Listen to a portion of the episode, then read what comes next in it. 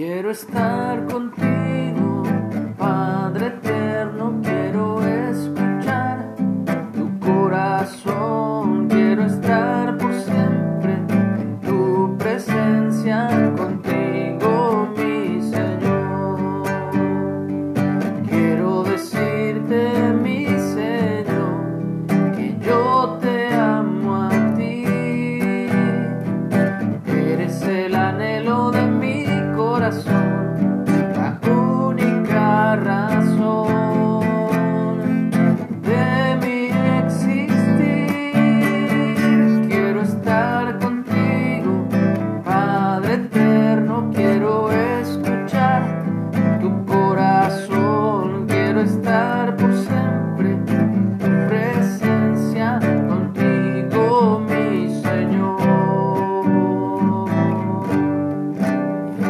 Hola, muy buenos días.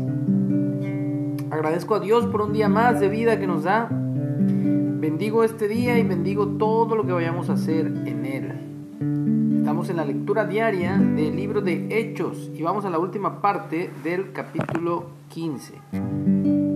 Pablo se separa de Bernabé y comienza su segundo viaje misionero.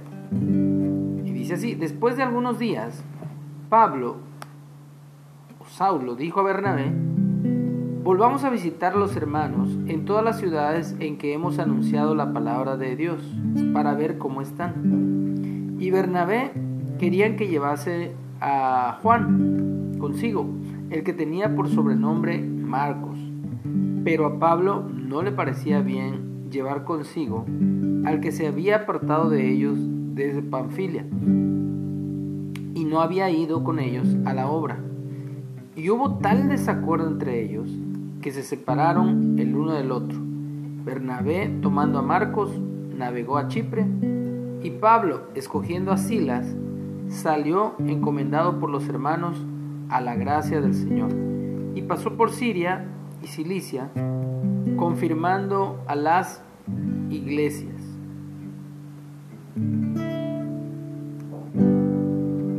La vida, no solo de los cristianos, sino en la vida diaria de cualquier persona, de cualquier familia, de cualquier empresa, de cualquier trabajo, siempre va a haber un momento en que haya diferencias entre las personas. Pero lo que se busca es, obviamente, la unidad y sobre todo el hecho de permanecer en una amistad, que permanezca la, la relación. Pero obviamente a veces, eh, por diversas circunstancias, viene una separación en cualquier ámbito. Aquí vemos una separación de dos personas eh, bien involucradas en la obra de Dios, tomando cada uno su rumbo y su dirección, obviamente basado en Dios, pero habiendo tenido un desacuerdo precisamente por otra persona, otra persona que sí en su momento no fue de ayuda, sino que al contrario eh, los dejó, vamos a decirlo, este, solos, se fue de ellos, estando con ellos, se quitó donde ellos estaban y no los acompañó. Por eso Pablo, en cierta manera, no le parecía bien, llevar consigo a este Juan Marcos que se había apartado de ellos y no había ido con ellos a la obra. Bueno, en la vida igual, en la vida diaria nos vamos a topar gente que de alguna u otra razón eh, no se quedan, sino que se alejan, sino que se van, se desaparecen de nuestras vidas. Y, y bueno, está, está bien porque en cierta manera eh, Dios ha dado a cada uno de nosotros una misión para llevarla a cabo. Y la vamos a llevar a cabo con Dios.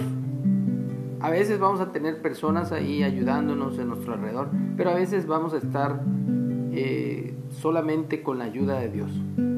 Sin estas personas que en algún momento fueron de bendición para nosotros y fueron de edificación y fueron un gran, un, gran aporte, una gran ayuda, pero pues tenemos que tener nuestra mirada fija en que en algún momento dado vamos a estar solamente con Dios en esta vida y aún más allá de esta vida.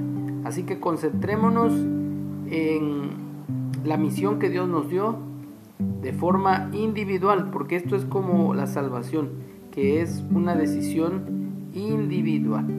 Y nadie puede salvar a nadie, ni nosotros nos podemos salvar a nosotros mismos, sino que todo lo ha hecho Dios y necesitamos confiar en su guía, en su provisión y en su dirección para con nosotros. Así que cuando nos toca afrontar caminar solamente con Dios, no nos sorprendamos, no nos agüitemos, no nos entristezcamos. Y cuando nos toque caminar acompañados, pues gloria a Dios también. Démosle siempre las gracias a Dios. Pero de que vamos a estar solos en algún momento, eh, a nivel de humanos que estén con nosotros, pues sí, nos va a tocar caminar solos por eso empleo la palabra solamente con Dios. Así que eh, unámonos cada día más, tengamos esa comunión más íntima con Dios, porque Él es el único que no nos va a abandonar nunca. Las personas nos pueden llegar a abandonar, las personas se pueden llegar a olvidar de nosotros y nosotros también de ellos. Pero Dios nunca, nunca se va a olvidar de sus hijos. Por eso cantamos, quiero estar contigo, Padre